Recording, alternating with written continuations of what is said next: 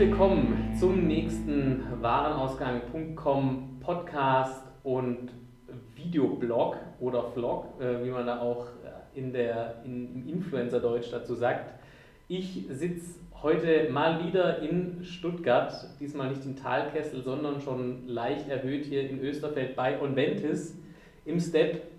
Ich sitze bei Frank Schmidt, der CEO von Onventis und bevor ich jetzt äh, mal wieder zu viel verrate, sag doch einfach mal selber, wer bist du und was machst du hier eigentlich?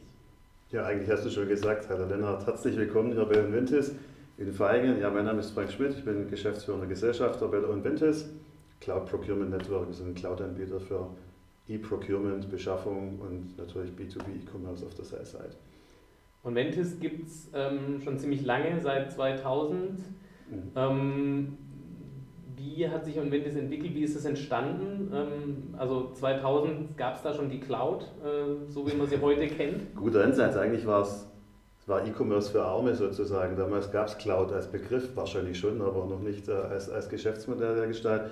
Es war eine Softwareentwicklung für Beschaffungssoftware und die man halt im mietvertraglichen Verhältnis klassisch ASP entsprechend vermarktet hat. Ja, und seitdem schon etliche Zeit äh, vergangen. Wir haben ja so von unserer letzten Kundenkonferenz äh, einen großen Kunden mit dem 15-jährigen Jubiläum äh, quasi betraut. Denkt man gar nicht in okay. dieser doch sehr hippen Branche. Äh, aber ja, gibt schon lange am Markt und zu einem wirklichen Cloud-Service-Provider hat man sich natürlich über die Jahre hinweg natürlich auch äh, entwickelt. Dem habt ihr quasi früher noch CDs oder Disketten geschickt äh, per Post und heute ist der voll digital angebunden? Ne, man hat es tatsächlich schon, äh, seit den Anfängen hat man äh, dort äh, diese, diese Beschaffungssoftware betrieben für den Kunden auch. Es war tatsächlich ein mietvertragliches Verhältnis. Mhm. Das heißt, man hat dort auch ähm, damals ähm, bei einem Rechenzentrumsanbieter mit drei Amerikanern mit drei Buchstaben hier in, in Stuttgart das auch äh, betreiben lassen, genau. Ähm, in Einzelbetriebsumgebung natürlich. Ja. Heute sind wir eine End-to-End-Cloud, äh, ein Stack, betreiben in Frankfurt, Cloud Made in Germany, kommen wir nachher wahrscheinlich noch kurz mhm. dazu. Ja.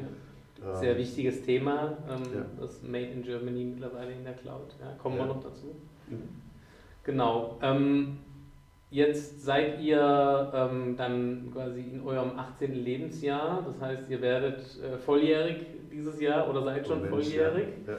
Zumindest davon bis 12 weg. Ja. Okay, zumindest davon bis, äh, bis 12 weg. Das ist, äh, das ist sehr gut. In Baden-Württemberg auch nach 22 Uhr wieder äh, Alkohol an der Tankstelle kaufen. Auch ja. sehr wichtig.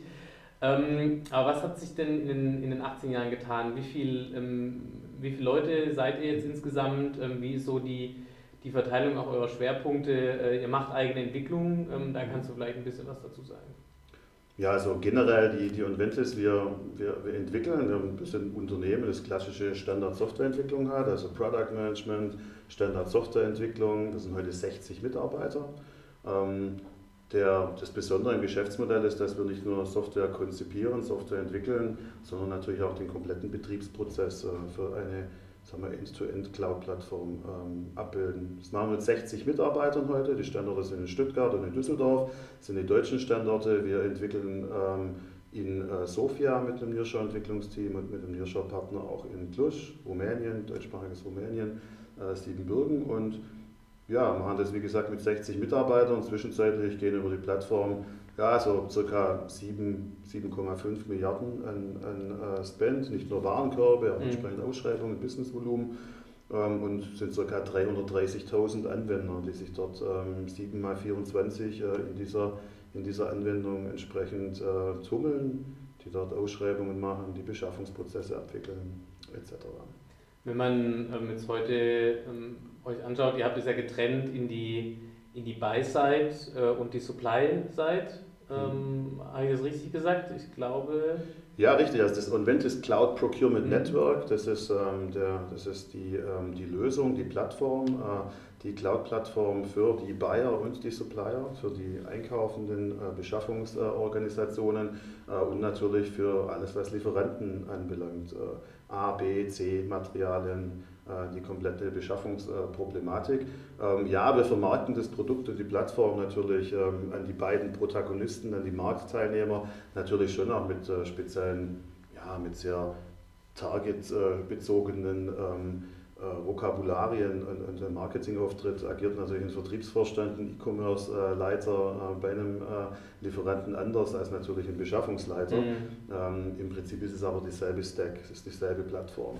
Und wir trennen, wir selbst trennen nicht. Also wir sind streng gläubig, äh, was, das, ähm, was das Thema Buy-Side, Sell-Side angeht. Ähm, das, wir haben diese Unterschiede zukünftig nicht mehr. Es wird in einer digitalen Plattformökonomie äh, wird es egal sein, ob ich ein Einkäufer bin oder ein Lieferant. Beide können sich gleichsam mit entsprechenden digitalen Geschäftsprozessen äh, bedienen und die Darreichungsform Cloud ist dafür natürlich äh, absolut prädestiniert. Das heißt, es ist ähm, ja aus einer Geschäftsmodellsicht, glaube ich, eine, eine, schnell, eine, sehr schlaue Sache, das zu tun, zu sagen, wir haben im Endeffekt eine Plattform ähm, und die Prozesse, die wir auf der Plattform abbilden, die Funktionalitäten, die sind gleichermaßen für den Einkäufer als auch für den Verkäufer, um mal in meiner äh, sagen, äh, äh, amateurhaften äh, ähm, Vertriebssprache zu bleiben. Ähm, jetzt ähm, seid ihr ja quasi im, ähm, im wirklich in der äh, im, aus, aus einer Beschaffungssicht sozusagen in der, in der absoluten Mitte des Geschehens. Das heißt, mhm. ihr seid voll drin in, in Beschaffungsprozessen, B2B-Einkaufsprozessen, ähm, B2B-Procurement-Prozessen.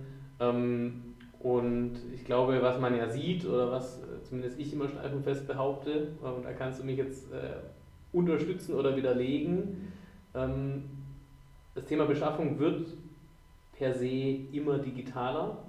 Es, mhm. äh, also ähm, geht nicht nur darum, äh, schöne Online-Shops zu bauen, sondern Prozesse an sich digitaler, automatisierter, standardisierter, effizienter zu machen. Ähm, woher kommt diese Entwicklung? Also was wir, was wir sehen ist ähm, natürlich, es wird digitaler, logischerweise. Ähm, die, die Beschaffungsorganisationen, das muss man sagen, die arbeiten ja bereits schon jetzt seit 20, 25 Jahren natürlich an der Elektrifizierung sozusagen mhm. der Prozesse. Ähm, sicherlich wandelt sich das natürlich äh, gerade aktuell. Also ähm, typischerweise, wenn du Prozesse industrialisierst, äh, dann gibst du natürlich auch mehr Verantwortung zum Beispiel an deine Lieferkette. Also was früher die Einkaufsabteilungen in Richtung Category Management, in Richtung Content, äh, in Richtung Beschaffungsmarktforschung parat halten mussten und auch parat hielten, ähm, das müssen die heute nicht mehr, das tun die auch nicht mehr. Dafür gibt es entsprechende Dienstleister, die das tun. Also ein typisches Beispiel ist der Bereich C-Materialeinkauf, ähm, typisches Longtail-Business. Das Büro, also wir unterscheiden zwischen A-Materialien, fertigungsspezifische mhm. Materialien, B, ähm, Materialien, wie zum Beispiel auch Dienstleistungsbeschaffung oder das typische äh, C-Materialbeschaffungswesen, MRO, ähm, Betriebsmittel etc. pp. Das ist ja auch immer ähm, von Branche zu Branche auch nochmal unterschiedlich. Dort sehen wir den Automatisierungsgrad natürlich in, in, in höchster Form, mhm. logischerweise. Mhm. Diese nicht wertschöpfenden ähm, sorry, ähm, aber es gibt halt entsprechende C-Material-Themen, die das nicht entscheidend, welche Marke ja, äh, ja. ich dort äh, einsetze, das ist nicht von strategischer Bedeutung und dort ist die Automatisierung schon in höchst, also nicht im höchsten Maße, da gibt es sehr viel Geschäft, das wir noch äh, auch selbst machen können und Beratung, die wir den Unternehmen dort noch äh, ähm, anbieten müssen, aber das ist schon sehr hoch digital, muss man sagen. Ja, also, und dort halten auch die Paradigmen des B2C-E-Commerce natürlich Einzug und Bedarfsträger in einem 30.000 Mitarbeiterkonzern, äh, warum sollte er anders beschaffen, als er es gewohnt ist, im Privaten zu beschaffen? Ähm, dort wird aber viel zu viel auch noch Philosophie und Wissenschaft draus gemacht. Also vor allem die Anbieter, mhm. ich nenne jetzt nochmal ein paar, Amazon, Mercatio, die sagen, die haben dort natürlich sehr viel dafür getan, dass diese B2C-Paradigmen auch bereits in die B2B-Beschaffung Einzug erhielten. Ja. Also und dahingehend ändert sich natürlich wiederum auch das Beschaffungswesen. Je mehr ich dort automatisiert, also was ich digitalisieren kann, kann ich automatisieren. Je mehr Effizienzgewinne ich dort geschafft habe, umso mehr Beinfreiheit äh, habe ich natürlich, mich an die strategischen Beschaffungsprozesse in Richtung Digitalisierung auch aufzumachen. Glaubst du, äh, oder aus, aus deiner oder aus eurer Einschätzung, wer ähm, zieht oder schiebt denn mehr an dieser Entwicklung? Ist es, sind es tatsächlich die Einkaufsabteilungen und die, die Einkaufsleiter in den Unternehmen, sag ich mal, ähm, Mittelstand aufwärts oder sind es eher Vertriebsorganisationen, die sich durch Lösungen, wie ihr sie bietet, tiefer integrieren wollen bei den Kunden in der Beschaffung? Also ohne, ohne jetzt mein Zielklientel äh, dort äh, natürlich in, in, die falsche Ecke zu schicken, äh, weil dort verändert sich in, in, der Beschaffung einiges. Da ziehen natürlich neue Paradigmen mit natürlich auch einer, einer digitalen Nachwuchsgeneration äh, ist dort ein Paradigmenwechsel natürlich ganz deutlich zu sehen, aber es ist schon eine Wechselwirkung. Die Anbieter tun sehr viel mehr natürlich heute auch, um wirklich dem Kunden dort zu entsprechen. Ähm, wie gesagt, da verhält sich der Markt wie B2C. Man macht es so komfortabel wie möglich. Das Thema beim Bedarfsträger, die Usability, die, die User Acceptance, äh, Suchen, Finden, Warenkorb, das sind heute keine Themen mehr in dynamischen Content-Szenarien. Mhm. Ähm, also das funktioniert schon sehr, sehr gut. Insofern ja, treiben sich dort die Marktprotagonisten selbst eigentlich äh, nach vorne und, und, modernisieren sich dort. Das funktioniert natürlich logischerweise bei einem Unternehmen vielleicht besser wie beim anderen. Das hängt auch sehr stark von den Personen ab. Ähm, hört sich jetzt vielleicht ein bisschen widersprüchlich an, aber umso wichtiger werden wiederum Personen in der digitalen Wirtschaft. Hm. Schlussendlich ähm, digitale Geschäftsprozesse, die funktionieren nicht automatisch. Da stecken entsprechende Unternehmensstrategien, Philosophien ja sogar auch dahinter. Und wenn du dort natürlich die Leute an, an, an Bord hast, die dieser Digitalisierung eher konträr entgegenstehen, werden die Prozesse wahrscheinlich eher schlechter oder schleppender natürlich auch eingeführt oder, oder ja, Einzug halten und optimal äh, funktionieren. Ja. Der Bernd Schönwelder von Mercateo hat es neulich mal schön gesagt, ähm, die Digitalisierung dient ja dem Menschen. Ähm, ja. Ich glaube, mit dem, mit dem äh, Sternchen, wenn man es denn richtig, äh, richtig einsetzt und umsetzt. Ähm, wenn ich jetzt sozusagen aus meiner ähm, Erfahrung im E-Procurement komme, ähm, und äh, also die, die Einteilung, die ich da mache, ist, E-Procurement ist alles, was tatsächlich sagen, wo der, wo der, der Prozess und die, die Automatisierung und der elektronische Datenaustausch im Vordergrund steht. Und E-Commerce ist für mich alles, wo über irgendein Frontend eingekauft wird, also irgendwie eine App oder ein, eine Browser-Version von einem Shop oder von mir aus auch äh, mittlerweile der, der Dash-Button an einem Regal, der wäre für mich auch noch eher E-Commerce als E-Procurement. Aber ich möchte ganz gern ähm, können, wir das, können wir das tatsächlich trennen? Ich, das kann äh, ich automatisieren. Also schlussendlich, wenn ich meine Parameter für so einen Beschaffungsprozess eingebe, ähm, wo ist da der Unterschied zwischen E-Procurement und E-Commerce? Äh, ich kann es automatisieren, da habe ich nicht mal eine Applikation heute greifbar. Da entscheidet meine Procurement-Plattform, ähm, weil, weil ich gesagt habe, es ist irrelevant. Hauptsache die Versorgungssicherheit in dieser Zeit, in dieser qualitativen Güte. Das sind meine Preis-Ranges, die ich dort vorgebe. Da habe ich nicht mal einen Bedarfsträger im Spiel, da habe ich nicht mal irgendeine Applikation im Spiel. Das ist übrigens auch ein großes Problem meiner Meinung nach für die, Liefer für die zuliefernde Industrie, auch den technischen Handel. Die machen sich viel zu viel Gedanken über das Thema, über das Thema applikative Funktionalität. Die wird zukünftig immer also im B2B-Kontext wird, erstens mal ist das alles vergleichbar, Usability von Shops etc. etc. Es gibt schon Unterschiede, das weiß ich wohl. Ich habe hier einen Profi natürlich sitzen, äh, der auch auf der Seite enorm arbeitet, aber das wird alles ja, sehr viel. Das Shops, die ich gemacht habe, waren alle schrecklich. Sehr, sehr, sehr vergleichbar, um es mal ganz deutlich. Es gibt, es gibt von Google entsprechende Frameworks, wie Applikationen heute aussehen. So sehen unsere übrigens auch aus. Ja. Ja. Ähm, entsprechende Designvorgaben, die sich einfach, die werden sich auch verändern. Es wird auch Mode, es wird jetzt auch Modewellen geben, wo aber alle recht schnell auch mithalten können. Es wird unentscheidender, wie dein E-Commerce-Shop zukünftig aussieht im B2B-Kontext. Und auch nicht überall, ist mir auch klar. Also da gibt es keine Schwarz-Weiß-Malerei. Aber es wird hochgradig automatisierter, vor allem im C-Materialbereich. Das finde ich einen interessanten Ansatz. Ähm, dass, also wenn ich da ähm, und äh, sagen, folgen deiner Erklärung gehe ich dann auch voll mit. Das heißt aber, ihr und du, ihr seht es viel mehr aus tatsächlich so einer prozessualen ja. Perspektive, zu sagen, das Frontend ist eigentlich eigentlich ist mal Wurst. Ne? Also es gibt sozusagen verschiedene Frontends, die haben alle irgendwo ihre Berechtigung, aber im Endeffekt geht es um den Prozess dahinter und dann ist es egal, sagen, wie, ich das, wie ich das vorne nenne. Also, das ist jetzt sehr pointiert. Ja, wir, müssen ja, wir spielen ja auch noch ja, ein bisschen. Dafür, dafür ist Warenausgang bekannt. Ein kleiner, ein, kleiner, ein kleiner Spannungsbogen ist ja schon auch, schon auch wichtig, äh, damit sich ein bisschen was bewegt. Aber ähm, ja, also um die Position mhm. einzunehmen, mhm. behaupte ich jetzt mal, es wird, es wird vergleichbarer. Schau mal, die wo unterscheidet sich heute ein Anbieter von einem anderen Anbieter? Ja? Äh, was richtig ist, ist, dass die B2C-Paradigmen auch in B2B Richtigkeit behalten. Ich meine, dafür gewinnt mir jetzt kein Nobelpreis. Ich glaube, da sind wir uns jetzt alle drüber langsam im Klaren. Aber das heißt, das Thema Preis ist sehr, sehr transparent. Mhm. Es ist maximal transparent heute. Das Thema Product, also was Product Information angeht etc., da hat der Handel die letzten Jahre einen enormen Mehrwert geleistet. Leider wird es nicht, ist jetzt kein Unterscheidungsmerkmal mehr, weil auch das Thema Product Information, die Specs etc.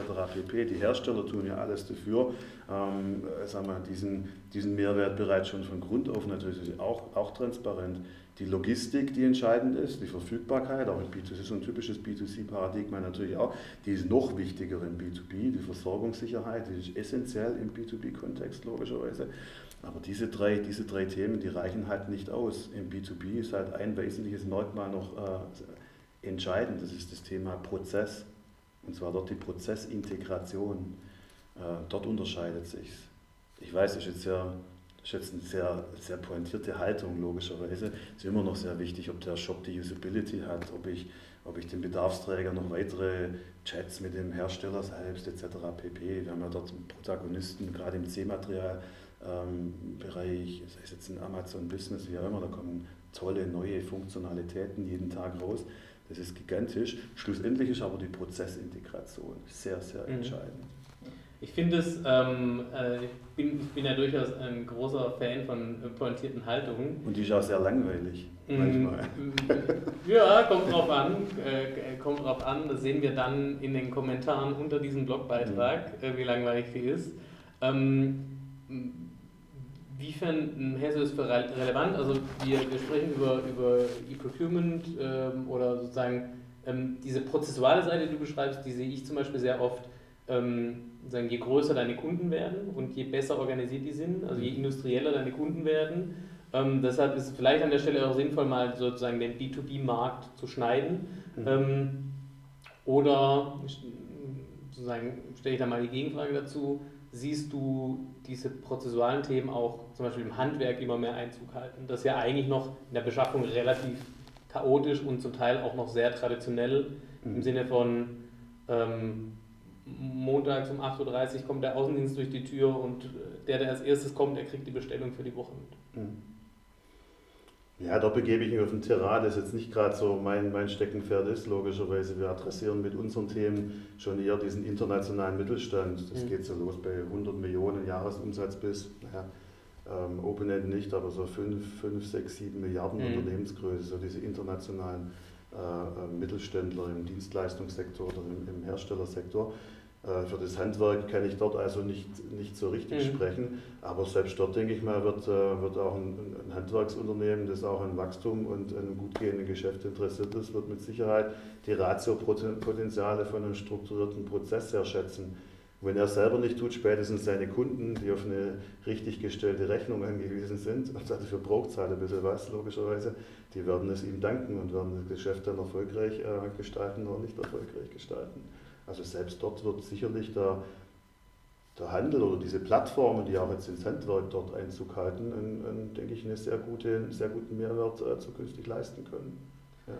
Also ich denke, dort, da nehmen aber diese Plattformanbieter, die dort speziell jetzt schon auch auf diesen Markt gehen, auch schon sehr viel Verantwortung natürlich auch äh, wahr. Also das, das, ist eben nicht nur die Produktpräsentation, Suchen, Finden, Warenkorb, mhm. sondern schon sehr viel auf einem vielleicht anderen Niveau als wie im industriellen Sektor, aber doch schon sehr viel prozessuale äh, Funktionalitäten. Ähm, bis hin zur Rechnungsstellung, bis hin zu einem, ähm, zu einem Lieferschein-Applikation, bis hin zu entsprechenden Apps, die ich meinen Kunden wiederum anbieten kann, etc. Also dort, da gibt es einen Riesenmarkt, der dort auch wahrgenommen wird von den Anbietern. Wenn ich jetzt in diesen ähm, Bereich reingehe, den, den du beschreibst, wo du auch sozusagen, was eher dann dein Home-Turf ist, also dieser industrielle äh, ähm, Bereich, neben diese 100 Millionen Euro aufwärts, ähm, was ist denn, ähm, also wenn wir momentan diskutieren über die Veränderung im Handel, ähm, mhm. dann ist ja sehr oft ähm, der Punkt, äh, dass äh, sagen der, der, der, der klassische äh, Handel, so wie er heute existiert, in vielen verschiedenen Industrien und Branchen ähm, langfristig digital nicht mehr mithalten kann. Ähm, was müsste er denn tun, mhm. ähm, um dort eben mithalten zu können? Weil eigentlich ähm, wäre es ja relativ einfach, sagen, relativ einfach diese Prozesse, diese Beschaffungsprozesse, mit denen ich mich automatisch tiefer bei meinem Kunden integriere, gerade zum Beispiel im C-Teile-Bereich, die dann abzubilden. Also was, was muss ich als Händler dann heute, äh, heute tun? Ich muss das Rad ja eigentlich nicht neu erfinden. In der Tat, man muss es nicht neu erfinden, man muss es ergreifen. ähm, schlussendlich liegt es tatsächlich, liegt, wir können da, wir sehen sehr viele Händler dort im technischen Handel, Werkzeughandel, Arbeitsschutz etc., mit denen wir auch ständig im Dialog stehen, auf Workshops, äh, im Sinne unserer Kunden, unserer Beschaffungsorganisationen, die wiederum äh, mit diesen Partnern äh, zusammenarbeiten, zusammenarbeiten wollen, oftmals nicht können, weil sie solche Prozesse äh, nicht bedienen können. Ähm, wir was man nicht sagen kann, ist, dass die, man sagt ja so landläufig immer, die kleineren werden dort nicht mithalten können. Wir haben sehr, sehr viele kleine Händler im technischen Handel, die, die, die enorm erfolgreich sind, die sich tatsächlich die, die digitalen äh, Möglichkeiten zunutze machen und die, die größten Kunden heute in der Nische bedienen ich habe so ein, so, ein, so, ein, Lieblingsbeispiel, es sind 8 Millionen technischer Händler, der hat sich auf einen speziellen, sehr tricky Prozess im MAO-Business für Arbeitsschutz äh, im Bereich Ausgabeautomaten spezialisiert. Ja. Echt ein tricky Prozess. Ähm, alleine die Hardware selbst, habe ich Schneckengetriebe oder Zugfächer und Replenishment-Prozesse, Schleichwerkzeuge, und ich möchte es da ins Detail mhm. angehen, sind sehr spezielle Prozesse, der wirklich die größten Kunden dort exzellent berät, vermeintlich in dieser Nische mit einer entsprechenden E-Commerce-Strategie dahinter weg, kann der dort aus entsprechenden standardisierten Ausgabeautomatenprozessen, die er nur beliefert, ja, kann der den Kunden dort mit Spotbuy und mit sonstigen Prozessen nebenbei bespielen. Und wir haben das schon gesehen, die sind oftmals bei den größten, diese vermeintlich kleinen, ja, machen exponentielle äh, Sprünge, indem sie diesen Kunden dort in dieser Schiene exzellent bedienen und sich sehr gut ausweiten können. Also man kann es nicht fest, man hat oftmals die Diskussion, die Kleinen werden nicht mithalten können mhm. gegenüber den Großen. Das sehe ich nicht, sondern ich sehe tatsächlich die, die, die digitale Passion, die ein Händler mitbringt oder ob er sie nicht mitbringt. Und natürlich sind die Größeren dort natürlich passionierter aufgrund natürlich auch der, der potenziellen Möglichkeiten, mhm. die sie natürlich haben. Ja. Und, ja. Die sind dort schon exzellent aufgestellt, aber es hängt tatsächlich, es hängt natürlich tatsächlich wirklich auch an den Köpfen, die dort äh, tätig sind. Also gut, die besten Beispiele haben wir gesehen, Contorion etc. pp. Die haben innerhalb kürzester Zeit sich mit einem Fokusthema natürlich exzellent im Werkzeughandel entwickelt. Ähm, schauen wir mal, wie dynamisch sich jetzt dort weiterentwickelt in Neuenhafen. Hast du ja auch äh, etliches auch darüber geschrieben. Aber wir haben dort die besten Beispiele, die kleinster Natur sind heute noch. Ja, also. Aber du siehst dann auch ähm, da sozusagen, wenn wir jetzt mal bei der Händlerseite bleiben, ähm, äh, wenn ich mich sozusagen auf den Prozess einstelle und auch ja. sozusagen, ne, ne, also in einem Prozess denke, da natürlich auch immer sozusagen in der jeweiligen Nische mich spezialisieren muss, ob ich jetzt mehrere Nischen gleichzeitig bediene oder eine, wie jetzt in deinem Beispiel mit sozusagen die Nische Ausgabeautomaten für vielleicht ein bestimmtes Produktsegment. Ähm, und diese Prozesse dann digital sozusagen wieder abbilde, dann habe ich auf jeden Fall noch eine Möglichkeit, dort auch ein gutes Geschäft zu machen. Ja, schlussendlich ist es natürlich die Frage natürlich auch des, ähm, der, der, kapazitiven Möglichkeiten, der, Kapital, ähm, der Finanzierungsmöglichkeiten, Klar. ob ich breiter oder schmaler einsteige, aber im Prinzip ermöglicht sich einem Kleinen heute sehr, sehr groß zu werden. Das macht die Digitalisierung dort, gibt es ja genügend Beispiele. Also, ähm, was, wir auf jeden Fall, was wir auf jeden Fall sehen, ist, dass die Händler, wenn wir mal über diese speziellen Beschaffungsprozess dort, wo der technische Handel kommt. Mhm. Also ich muss sagen, die Beschaffungsprozesse unserer Kunden, ähm, dort sind 20 Prozent sind indirekt äh, Materialienthemen und, und so, die, wo auch der technische Handel zum Beispiel dort eine Rolle heute spielt etc. Also wir, hat, wir reden jetzt über einen, aus der Kunden, aus der Beschaffungssicht über eher den kleineren Teil des Problems, mhm. der aber sehr wichtig ist, weil der oft mal 80 Prozent, wir kennen ja das 2080-Thema, ähm, mhm. diese 20 Prozent ja des Beschaffungsvolumens verursachen dort die 80 Prozent, äh, gegebenenfalls auch der prozessualen Aufwände. Äh, was wir sehen, ist, dass die Händler, die wirklich nicht über die Digitalisierung ihrer Vertriebsprozesse sich Gedanken machen und darüber sprechen, sondern über die Digitalisierung der Beschaffungsprozesse ihrer Kunden, mhm. sind per se erfolgreicher. Also Wenn ich auf die typischen B2B, 2 äh, E-Commerce-Veranstaltungen gehe, da hatten wir auch schon drüber gesprochen, da treffen sich die Händler unter sich und sprechen über die Digitalisierung ihrer, äh, ihres Vertriebs. wie, werden, wie gestalten wir erfolgreichere E-Commerce-Systeme und wir sehen keinen einzigen Beschaffungsleiter auf so einer Veranstaltung. Ich müsste die Händler interessieren, was der Beschaffungsleiter denkt. Das tun die beide, also sind, wie gesagt, ein bisschen pointiert, also die Würz und, und, und, und Hoffmänners und wie sie heißen, äh, die haben ja spezielle Lösungen und, und, sehr, sehr dedizierte Lösungen. Aber die haben diese Hausaufgabe schon vor Jahren gemacht, mhm. muss man sagen. Jeder meint, er hat jetzt irgendeine digitale Plattform, ist noch lange nicht erfolgreich im industriellen Geschäft. Das bin ich dann, wenn ich diese Hausaufgaben halt gemacht habe. Das heißt, das wäre schon dein, dein Plädoyer auf jeden Fall äh, auch das Thema Kundenzentrierung. Ja? Also auch wie also wie, wie überall, aber gerade in so prozessualen Themen, die auch nicht so trivial sind und die ich jetzt auch nicht sozusagen nur durch, ähm, durch äh, irgendwie multivariates Testing von irgendwelchen Frontends hinkriege, wie ich sie vielleicht bei einem Shop hinkriegen würde, bis ich dann mal sehe, wo ich den Suchschlitz hinmachen muss, dass er dann maximal genutzt wird ähm, da muss ich mich schon tatsächlich auf die andere Seite rüberschlagen und eigentlich tatsächlich anfangen zu denken wie mein Kunde und seine Probleme ja. verstehen, die er tatsächlich irgendwie in seiner täglichen Arbeit hat. Weil das Erstgenannte heute gerade setzt auch der Bedarfsträger sowieso voraus. Ich meine, die nutzen schon seit 15 Jahren den Amazon privat. Äh, warum sollte er jetzt dort Abstriche machen? Das sind, sind wir wieder bei dem Thema vorher. Das ist nicht mehr das äh, Entscheidende heute. Wobei wir doch auch sehen, dass es im Handel auch sehr viele, da gibt es schon auch Nachholbedarf. Also es gibt sehr viele positive Beispiele, die dort die Kunden exzellent unterstützen. Gibt aber auch natürlich sehr viele negative Beispiele. Also wir testen diese Shops natürlich auch. Wir haben sehr viel Managed Content, also auch extern gelagerten Content über OCI-Integrationen etc. Und da gucken wir uns natürlich auch im Sinne der Kundenberatung halt auch die, die besseren Beispiele und die schlechteren Beispiele an. Und da entdecken wir halt immer noch Dinge, wo man dachte, denkt, naja, die sind seit fünf, sechs, sieben Jahren vielleicht schon ausgeschalten, gibt es aber auch noch. Lass uns mal, lass uns mal den einen Schritt ähm, noch, noch weitergehen. Ähm, wenn ich denn ähm, jetzt sozusagen als, als Anbieter, nehmen wir mal den Händler verstanden habe, ähm, sagen, wie, das, äh, wie der Bedarf auf meiner Kundenseite ist und wie die Prozesse sind, ähm, ich sehe heute oft noch, dass dann diese Integrationsprojekte ähm, so mittelgroße IT-Projekte sind, wo auf Kunden- und auf äh, Anbieterseite ähm, mhm. jeweils vier Leute über sechs oder acht Wochen involviert sind und das mit sehr viel Blut, Schweiß und Tränen ähm, dann umgesetzt wird. Also zum Beispiel äh, so eine EDI-Schnittstelle so zu bauen, mhm. dass die tatsächlich dann auch das tut, was sie soll. Muss es wirklich so sein im E-Procurement oder gibt es da auch noch andere Wege? Also Integration muss sein. Aber muss die so ähm, schmerzhaft sein und so lange dauern und so viel kosten? Genau. Also ich kann da aus unserer, aus unserer Erfahrung raus sprechen, das sind relativ schnelle Projekte. Also wenn wir heute über den, die operative Einkaufsanbindung sprechen, da gibt es natürlich schon sehr viele Standards, auf die man zurückgreift.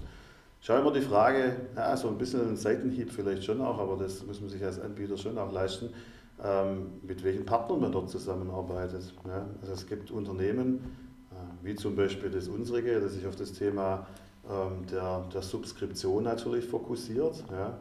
Ähm, wir leben auch von einer exzellenten Beratung, ja, äh, eine Herstellerberatung. Ja. Auf der anderen Seite, äh, unser Geschäftsmodell liegt natürlich an der Cloud-Subskription. Das heißt, unser Credo ist die hochautomatisierte Lösung und eine templatisierte Lösung recht schnell ähm, herbeizuführen. Weil ich sage immer, uns hat man deshalb auch schnell vom Hof. Weil unser Geschäftsmodell liegt an der Subskription, an der Lizenz und halt nicht im reinrassigen Beraterwesen sozusagen. Nicht, dass wir das nicht könnten, wir haben wirklich exzellente Procurement-Berater, aber da ist halt immer die Frage, mit welchen Partnern man sich natürlich dort auch entsprechend einlässt. Wenn der Fokus des Partners auf einem reinen Beratungsthema liegt, dann muss ich mich nicht wundern natürlich, wenn ich, wenn ich dann noch ein großes Beratungsprojekt schlussendlich dann auch habe. Da kann man mhm. tatsächlich auch sagen, Integrationsprojekte sind schnell. Wir führen heute in der Beschaffung ein typisches operatives Beschaffungsprojekt, statische Kataloge, statischen Content, ähm, die wichtigsten Lieferanten, das sind Projekte zwischen 10, 15, 20 Tage, also das ist ein, ist ein recht schnelles, standardisiertes, standardisiertes Geschäft, logischerweise. Also das ist nicht mehr vergleichbar auch mit, äh, mit Projekten vor 5, 6, 7 Jahren. Ja. Also wenn ich ähm, sagen, ähm, warum stelle ich so eine ketzerische Frage? Äh, ich habe es ja auch ketzerisch gemacht. Ähm, ähm, ich merke schon, wir schaukeln uns hier gut hoch. Äh, das, ist, das ist sehr schön, aber ähm, äh, ein Grund, warum, also wenn wir jetzt nochmal diese Vertriebsperspektive einnehmen, ähm, so eine Hypothese, die ich immer habe, bei ganz vielen Unternehmen, die sich fragen, wie können wir in einer Plattformökonomie, in der Amazon Business immer von Jahr zu Jahr oder von Quartal zu Quartal anscheinend immer größer wird, immer mehr dazulernt, immer wichtiger wird äh, und immer stärker auch in den Fokus meiner Kunden rückt, wie kann ich für Kundenbindung sorgen, wäre ja ähm, eine, Anbindung der Beschaffungsprozesse sozusagen ein, ein gutes Hausmittel, um da erstmal ähm, sagen, die Kundenbindung, die man heute auf dem Papier hat, weil man seit 100 Jahren zusammenarbeitet, tatsächlich auch ähm, sozusagen manifestiert in der digitalen Procurement-Anbindung. Ja.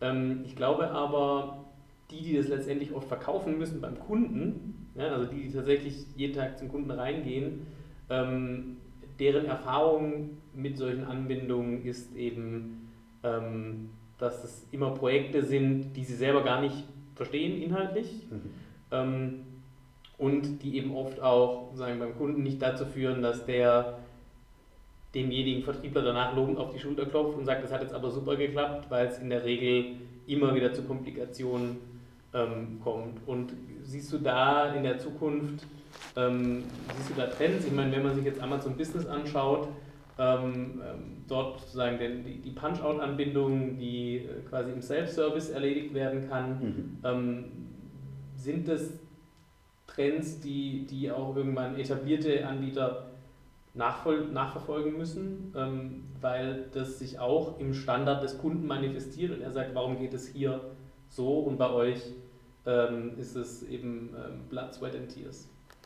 Jetzt muss ich doch ein bisschen Lanze für die, für die Lieferanten äh, dort und die Arrivierten jetzt zum Beispiel äh, ein bisschen brechen. Also dort haben wir schon dieses, auch dieses Amazon-Paradigma, das exzellent funktioniert, in der Tat. Das ist wirklich so der, also als digitale Menschen äh, träumen wir von diesem Plug and Play. Das ist natürlich im B2B und wenn es um Geschäftsprozesse und, und EDI und XML-Integration äh, angeht, also jeder, der das schon mal gemacht hat, der weiß, dass dort natürlich der Teufel im Detail steckt. Aber das funktioniert für den Kontext oder vor dem Hintergrund, was dort eigentlich stattfindet, heute schon echt richtig schnell, muss man sagen. Auf der anderen Seite muss man sagen, diese Amazon Business Integration, also ein bisschen Gehirnschmalz hat es schon gekostet. Nur in dieses Invest gehen halt nicht nur die Kunden, die die Anbindung wollen, sondern da gehen eben entsprechend die Plattformanbieter. Also ist ja nicht so, dass das uns auf den Schoß gefallen ist, sondern wir haben das zusammen mit den Kollegen dort entsprechend auch äh, entwickelt. Ja. Ähm, by the way, die Kollegen sind aber auf der anderen Seite extrem schnell. Das darf man ja auch mal an der Stelle natürlich sagen. Die widmen sich diesen speziellen Themen. Also die Kollegen mögen es mir entschuldigen, aber vor drei Jahren hätten wir wahrscheinlich dort andere Gespräche geführt mit Amazon Business, als wir das heute tun. Die haben seit dem Go Live im Dezember 2016, das ist ja auch schon wieder noch ein Jahr her, kommt mir vor wie gestern, aber die, die haben dort natürlich eine enorme Lernkurve hingelegt. Also das ist äh, sensationell, was dort in anderen, bei anderen Händlern über Jahre eigentlich äh, an Standardisierung gebraucht hat wie schnell das dort auch funktioniert hat. Auf der anderen Seite sind sie als Follower natürlich auch auf ein enormes Wissen dort mit aufgesprungen in diesem Kontext. Also, ja. Wie war denn die Frage jetzt eigentlich nochmal? Die Tasche ist ein bisschen tiefer. Die Frage war, die Frage war ähm, also ich glaube, äh, du bist schon sehr gut in die Richtung gegangen. Ähm, die Frage ist einfach sozusagen diese, ähm, die, die Kundenerwartungen ähm, von E-Procurement-Anbindungen und eben auch die Möglichkeit für ähm, ja, heute zum Beispiel etablierte Händler, die tatsächlich bei Kunden zu platzieren, weil es geht ja in der Regel in den heutigen Vertriebssystemen schon sehr oft noch darum, dass irgendwo ein Vertriebsmitarbeiter, ein Außendienstmitarbeiter beim Kunden ist und er eigentlich diese Lösung verkaufen soll. Die letzten 20 Jahre hat er aber eigentlich Produkte verkauft und Anwendungsfälle gelöst und jetzt verkauft er sozusagen Systeme. Und äh, da ist ja schon sozusagen, da braucht es ja eigentlich viel Hilfestellung, dass diese Leute tatsächlich auch Systeme verkaufen können. Tja. So einfach ist es halt doch nicht Geld zu verdienen, aber ich denke, das wird nach wie vor gefragt sein.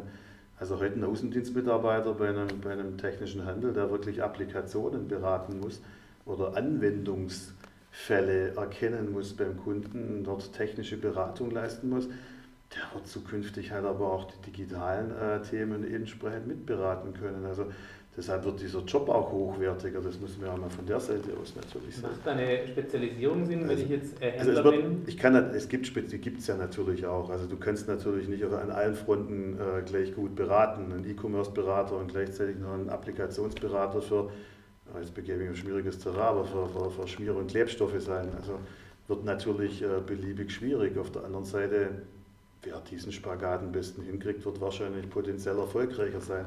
Es geht bei Space Timos kein Verein ab, die müssen dort ganz einfach gebrieft und geblendet und müssen sehr lange freischwimmen können, um den Kunden auch natürlich in digitalen Fragen ähm, mit zu beraten. Siehst du aber so eine Spezialisierung ähm, als, als ein Mittel an, also dass ich tatsächlich, ähm, je nachdem wie groß mein Unternehmen ist, aber eine bestimmte Anzahl Mitarbeiter habe, die nur Systeme verkaufen, also nur sozusagen ähm, ja, hm. einen E-Procurement, Systemvertrieb, äh, wie auch immer darstellen?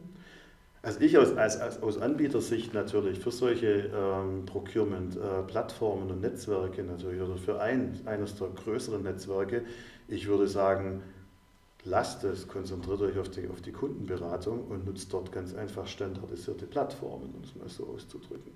Die Frage ist natürlich, welche Fertigungstiefe brauche ich denn überhaupt als digitaler Händler? Ähm, ich meine, das ist ja auch ein, ein Beraterthema, ist ein, ist ein Plattformanbieterthema. Ähm, brauche ich überhaupt diese Experten, die dort, äh, die dort äh, das erklären? Es gibt quasi Standards am Markt. Ja, also ich denke, wir sind einer. Es gibt aber auch es gibt SAP Ariba, eines der größten Beschaffungsnetzwerke, natürlich Coupa, wie die Mitbewerber auch von uns jetzt in diesem Markt äh, heißen. Also ähm, man muss dieses Rad natürlich, da waren wir vorher nicht neu erfinden, ja, sondern ich kann mich da ein bisschen intelligenter verhalten und kann dort auf Standards sozusagen setzen. Mhm. Ja, ich würde jetzt diese Beschaffungsplattformen nicht als Standards bezeichnen, aber man kann in, im Zuge so einer solchen Strategie auf sehr viel Standards setzen, ohne dass ich meine wirklichen Mehrwerte, die ich herauskristallisieren kann, nämlich die Kundenberatung, äh, dadurch beeinflussen muss oder schmälern muss. So die Frage der Strategie natürlich. Also das sind größere Unternehmen sicherlich in der Lage, das exzellenter zu tun. Die haben dort ihre Content, EDI und äh, Katalog, äh, Individualisierungsabteilungen. Ja. Äh, als Mittelständler werde ich mir das nicht leisten können, logischerweise. Also, der muss mit solchen Playern wie uns zum Beispiel proaktiver an den Markt gehen. Sonst würde er das nicht so in dieser Geschwindigkeit zumindest umsetzen können, wie es die Größeren natürlich dann auch in der Lage sind. Ich glaube, ja. ein, ein großer Punkt, ähm, den, den wir auf jeden Fall noch ansprechen sollten, ähm, ist ja so eine Grundvoraussetzung, ähm, um jegliche Form der elektronischen Anbindung im, im Beschaffungsbereich mhm. erstmal möglich zu machen, und zwar die Produktdaten.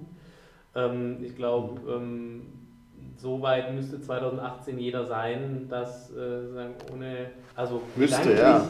jeder sein, ähm, dass ohne Produktdaten ähm, diese ganzen E-Procurement-Themen äh, eigentlich immer sehr schnell an irgendeiner Stelle gegen eine Wand laufen, spätestens wenn der Kunde äh, bei sich einen Artikel von mir sucht und nicht findet. Ähm, was, ist, was ist deine Einschätzung? Wer heute die Produktdaten noch nicht hat, sollte sich äh, schnell, ins, schnell ins Zeug machen oder ist der Zug da schon abgefahren? Ja, also abgefahren weiß ich nicht, schwierig zu behaupten. Er sollte sich zumindest schnell schnellstmöglich auf den, auf den Weg natürlich machen. Ja. Also was wir ja gut, wir sehen es jeden Tag. Wir haben eine Abteilung, wir haben eine eigene Abteilung, einen eigenen Bereich im Bereich ähm, Kundenservices, wo wir das Thema Content-Kataloganbindungen zum Beispiel realisieren.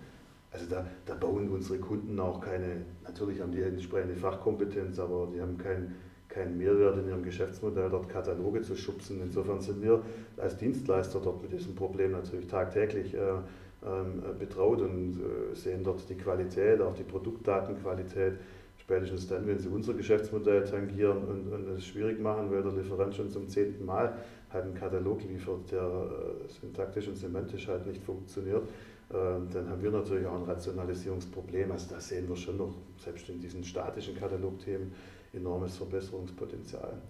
Umso wichtiger, wir, wir haben jetzt gerade unser, unser Supplier-Portal äh, gelauncht, das Inventis Supplier Portal. Und dort werden die Lieferanten, wenn sie heute noch nicht in der Lage sind, da gehört auch ein bisschen Infrastruktur, aber nicht nur, da gehört schon auch ein bisschen Wissen natürlich auch dazu, das zu tun. Das heißt, wir bieten dort in diesem Supplier-Portal diese Self-Service-Tools natürlich an. Ja. Es kostet natürlich auch ein bisschen was. Digitalisierung mhm. gibt es nicht äh, umsonst, aber schlussendlich ist es allemal billiger, als natürlich ähm, sich das autodidaktisch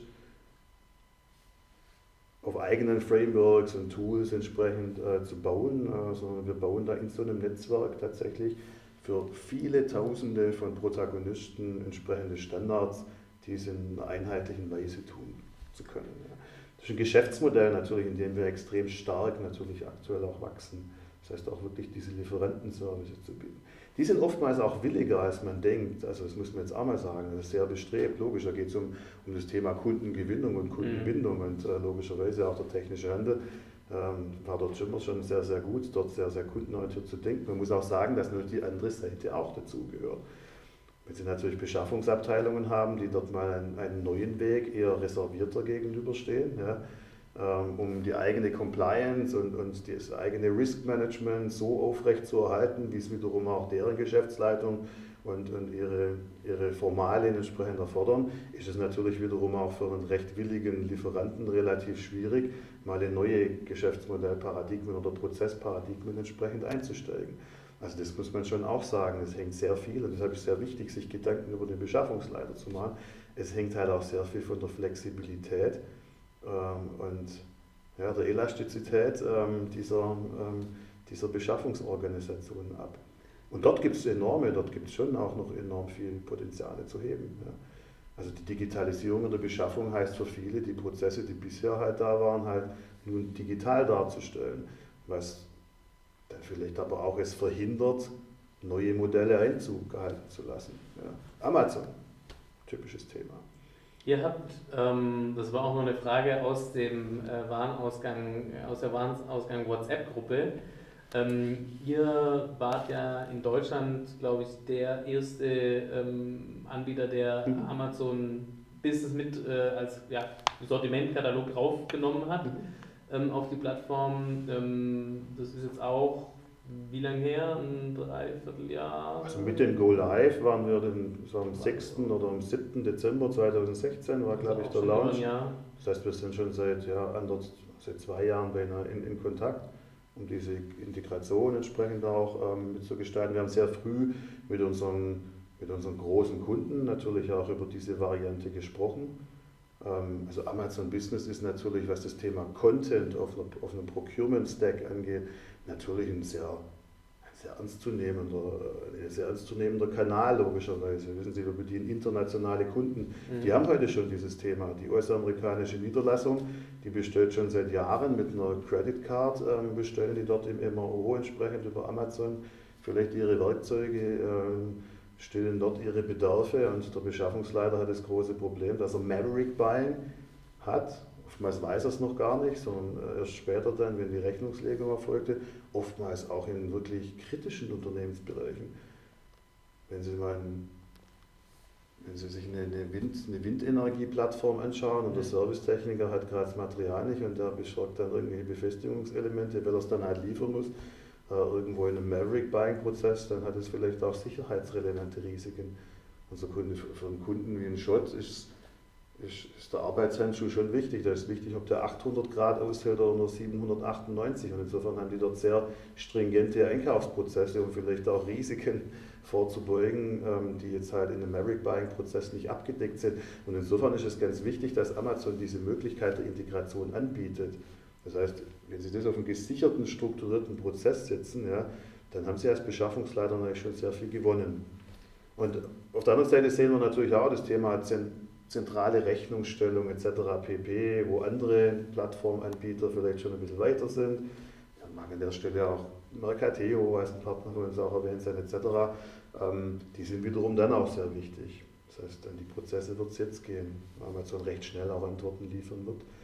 Aber gerade im internationalen Kontext ist das natürlich interessant für unsere Beschaffungskunden gewesen. 12 Millionen selbe Items, Longtailing par excellence. Haben, haben, viele, haben viele davon Gebrauch gemacht? Habt das, also kann ja, wir hatten sehr viele, wir hatten tatsächlich... Kann man sich einfach freischalten dann ja. bei euch auf der Plattform. Ich meine, das, das sind solche Unternehmen natürlich auch tolle Sparingspartner für uns. Ich meine, die, die voraus, der Anspruch eines Amazons ist, ist vehement, das sehr einfach zugänglich zu machen. Und, und das heißt, es war sehr einfach freizuschalten, zu buchen. Da gab es so ein Five-Step-Paradigma, sich das kurz einzurichten etc. pp. Also was das Thema Usability, Ease of Use angeht, die komplette User Experience, ja, ist auch für uns sehr wichtig, für so einen Bedarfsträger schnell an so ein Thema auch ranzukommen. Ähm, das war schon sehr gut, finde ich, wie sich, wie sich das dort äh, etabliert hat. Und wir haben schon, ja, paar Hände voll Kunden, die das jetzt tatsächlich auch ähm, live produktiv einsetzen. Ja. Es gibt viele Beschaffungsleiter, die sagen, solange das mit dem Rechnungsprozess nicht funktioniert, werden wir es nicht tun. Da reiße ich mir prozessual das, was ich vorne gewonnen habe, hinten wieder ein. Und ich sage, naja, ähm, zumindest als die, die es heute schon tun, dann mal auf einem gesicherten Strang und die restlichen 30 Prozent des Prozessverbesserungsprozesses, ja, die holen wir dann halt nachträglich rein, aber 70 Prozent des Problems hast du halt schon gelöst. Ja.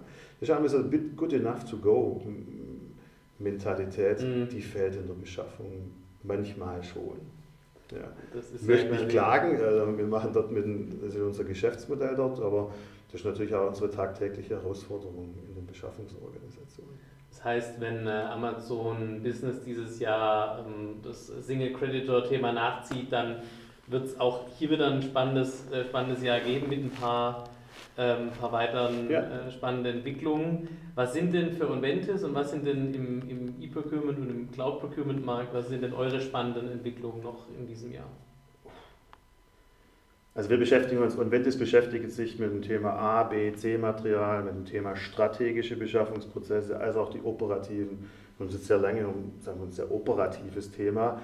Äh, natürlich äh, das Thema C-Teile, Integration, indirekter Einkauf gekümmert, wobei natürlich auch dort strategische Themen wie Lieferantenmanagement natürlich auch sehr wichtig sind. Also für uns sind, für uns, wir, wir betrachten immer das gesamtheitliche Beschaffungsproblem. Wir sind sogenannter End-to-End-Anbieter, ein Source-to-Settle-Anbieter. Das heißt, wir haben sehr viele neue Entwicklungen im Bereich Lieferantenmanagement für die Beschaffungsorganisationen. Ähm, da kann auch so ein Marktplatz interessant sein, weil ich dort natürlich ein großes Stück des Lieferantenmanagements natürlich an so einen Marktplatzanbieter schon gebe. Die machen die Qualität dort etc. pp. Ja. Das heißt, dort haben wir dann entsprechende Integrationsbausteine, um das auch hochgradig zu automatisieren. Wir werden eine neue Version im Lieferantenbewertungsmanagement natürlich umsetzen. Ein, ein, Unternehmen mag natürlich die Ratings und Recensions von solchen C-Materialmarktplätzen schon. Ähm, schlussendlich ist wiederum die interne Betrachtung im Unternehmensbeschaffungsprozess halt nicht nur darauf gemünzt, sondern die müssen das ganzheitlich für C, B und A-Materiallieferanten, strategische Lieferanten machen. Und dort bedienen die sehr ungern verschiedenste Plattformen, sondern die haben das gerne auf einer End-to-End-Plattform. Das heißt, dort haben wir entsprechend wichtige Entwicklungen dieses Jahr. Wir werden im Bereich Auktionierungsplattform wieder neue äh, Features äh, gegebenenfalls angehen. Im Bereich Ausschreibungsmodul gibt es natürlich äh, Neuerungen, neue Standards für bestimmte Branchen, die wir dort mit einführen. Und im operativen Umfeld selbstverständlich sind die Themen Externalisierung des Contents natürlich immer sehr wichtig. Wir werden im Analytics, BI-Bereich natürlich ähm, weitere Funktionalitäten äh, hinzufügen. Und last but not least, wir haben jetzt das Supplier-Portal gelauncht. Das heißt, wir gehen jetzt äh, die nächsten Tage mit 35.000 Lieferanten, die schon aktiv in der Plattform sind, in ein End-zu-End-Beziehungsmanagement. Geht die Plattformökonomie mal so richtig los bei uns. Ähm, das heißt, wir werden unseren Beschaffungsorganisationen einen riesen Mehrwert dahingehend bringen, dass wir ihnen schon zu ihren jetzigen Lieferantenstämmen Vorschläge natürlich sukzessive auch bieten können, wenn die das wollen. Das ist immer optimal. Das heißt, ich kann mir als Einkäufer, Einkaufsleiter einfach Lieferanten dazu schalten. Wenn ich eine Ausschreibung habe in einem speziellen, in einem speziellen Materialbereich, im Materialgruppenbereich, dann kann ich die natürlich auf den Knopfdruck heute schon in den entsprechenden Sourcing-Prozess geben. Komplexeste Ausschreibungen auf Knopfdruck, äh, zehn, zehn komplexeste Angebote vergleichen, synthetische Preise, Cherrypicking etc. pp. Wir haben natürlich, ich meine, das ist Big Data, wir haben natürlich die Möglichkeit, wenn es der Beschaffer will, natürlich auch entsprechende Vorschläge noch mit, äh, mitzubekommen. Das heißt, in dieser Materialgruppe, lieber Einkäufer, alles richtig, das sind deine zertifizierten, zugelassenen Lieferanten, aber Peers aus 330.000 Usern nutzen in dieser Materialgruppe noch den Lieferanten XYZ zu diesen Preisen und zu diesen Qualitäten. Bist du daran interessiert? Und ich glaube, die Antwort wird sehr oft Ja sein als guter Beschaffer und ähm, da geht es natürlich jetzt hin, dieses End-zu-End-Beziehungswissen halt auch in die Beschaffung zu bringen. Gleichzeitig ein Riesenpotenzial für natürlich die Verkäufer in so einer Plattform, ähm, die dort natürlich wiederum auch neue Kunden zu gewinnen, neue Kundengewinnung etc. pp. Äh, dort haben. Das heißt, die haben wiederum einen riesen Vorteil, sie registrieren sich einmal in der Plattform machen das Stammdatenmanagement einmal, machen den Content einmal und derivieren das dann an 60, 70, 80 Beschaffungsorganisationen, die sie heute in einem 1 zu 1 Beziehungswesen bedienen müssen, ähm, was teilweise auch sehr kostspielig ist, äh, durchaus mal, obwohl die applikativ sehr easy zu bedienen ist, etc. pp. Das heißt, da hebeln wir jetzt die gesamte End-zu-End-Beziehungsmöglichkeiten jetzt mal. Also da freuen wir uns besonders drauf. Das bietet beiden Parteien einen riesen, riesen Mehrwert. Ja. Also Onventis ist äh, richtig angekommen in der Plattformökonomie 2018. Alle, wir sind alle dort angekommen. Wir sind alle dort angekommen, äh, auch Onventis. Äh, ich wünsche euch viele tolle neue Lieferanten, neue Kunden äh, und neue Entwicklungen in diesem Jahr und äh, dass ihr das Thema E-Procurement und Cloud Procurement und Digitalisierung in der Beschaffung weiterbringt. Vielen Dank für deine Zeit und Gerne. vielen Dank fürs Zuschauen und äh, gleichermaßen bis zum nächsten Mal. Dankeschön. Vielen Dank für den Besuch.